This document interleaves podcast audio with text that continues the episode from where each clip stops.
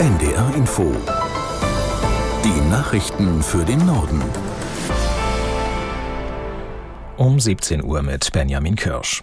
Die Absprachen von Bund und Ländern zur Asylpolitik haben unterschiedliche Reaktionen ausgelöst. Die Asylverfahren sollen beschleunigt, die Leistungen für Asylbewerber gekürzt werden. Aus Berlin Michael Weidemann.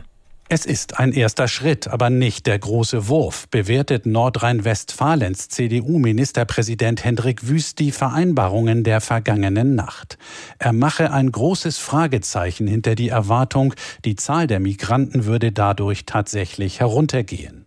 Führende Sozialdemokraten wie die rheinland-pfälzische Ministerpräsidentin Malu Dreyer loben die Finanzierungszusagen des Bundes für die Kosten von Unterbringung und Versorgung, die Länder und Kommunen um rund dreieinhalb Milliarden Euro entlasten sollen.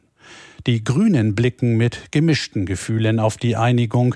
Die Einschnitte bei den finanziellen Leistungen für die Asylbewerber könnten Urteilen des Bundesverfassungsgerichtes zuwiderlaufen, befürchtet Fraktionschefin Katharina Dröge.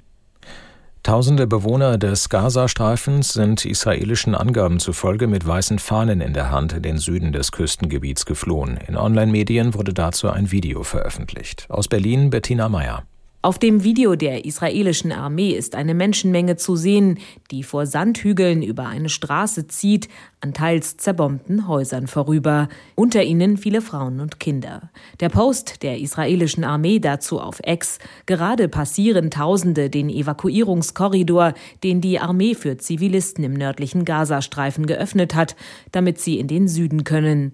Augenzeugen berichten ARD-Mitarbeitern, wie sie zwischen den israelischen Panzern liefen und wie Soldaten immer wieder Ausweise kontrollierten.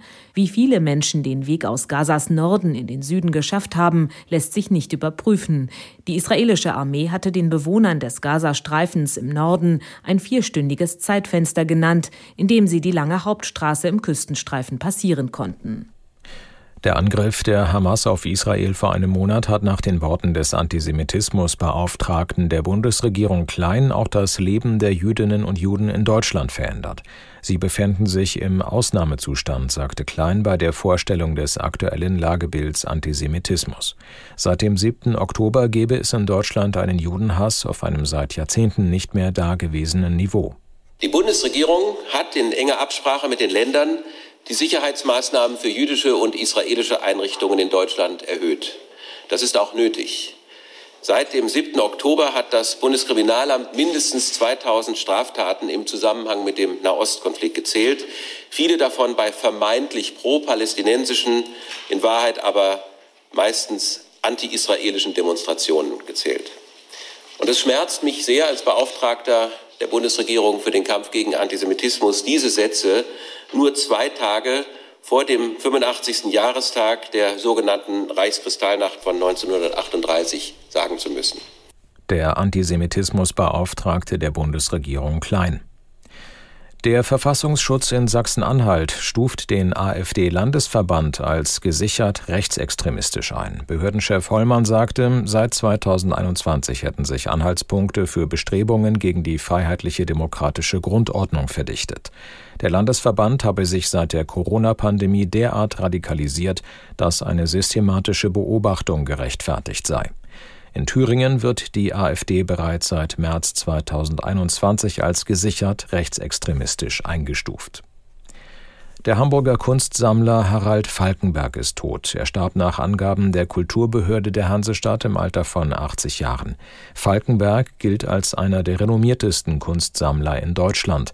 Seine Sammlung umfasst rund 2400 Werke. Der Schwerpunkt liegt auf deutscher und amerikanischer Gegenwartskunst. Fußball-Zweitligist Eintracht Braunschweig hat Daniel Scherning als neuen Trainer verpflichtet. Der 40-Jährige soll den Tabellenletzten vor dem Abstieg bewahren. Scherning hatte zuletzt Arminia Bielefeld trainiert. Er tritt in Braunschweig die Nachfolge von Jens Hertel an, der vor rund zwei Wochen freigestellt worden war. Die Eintracht gab heute auch die Trennung von Sportgeschäftsführer Peter Vollmann bekannt. Das waren die Nachrichten.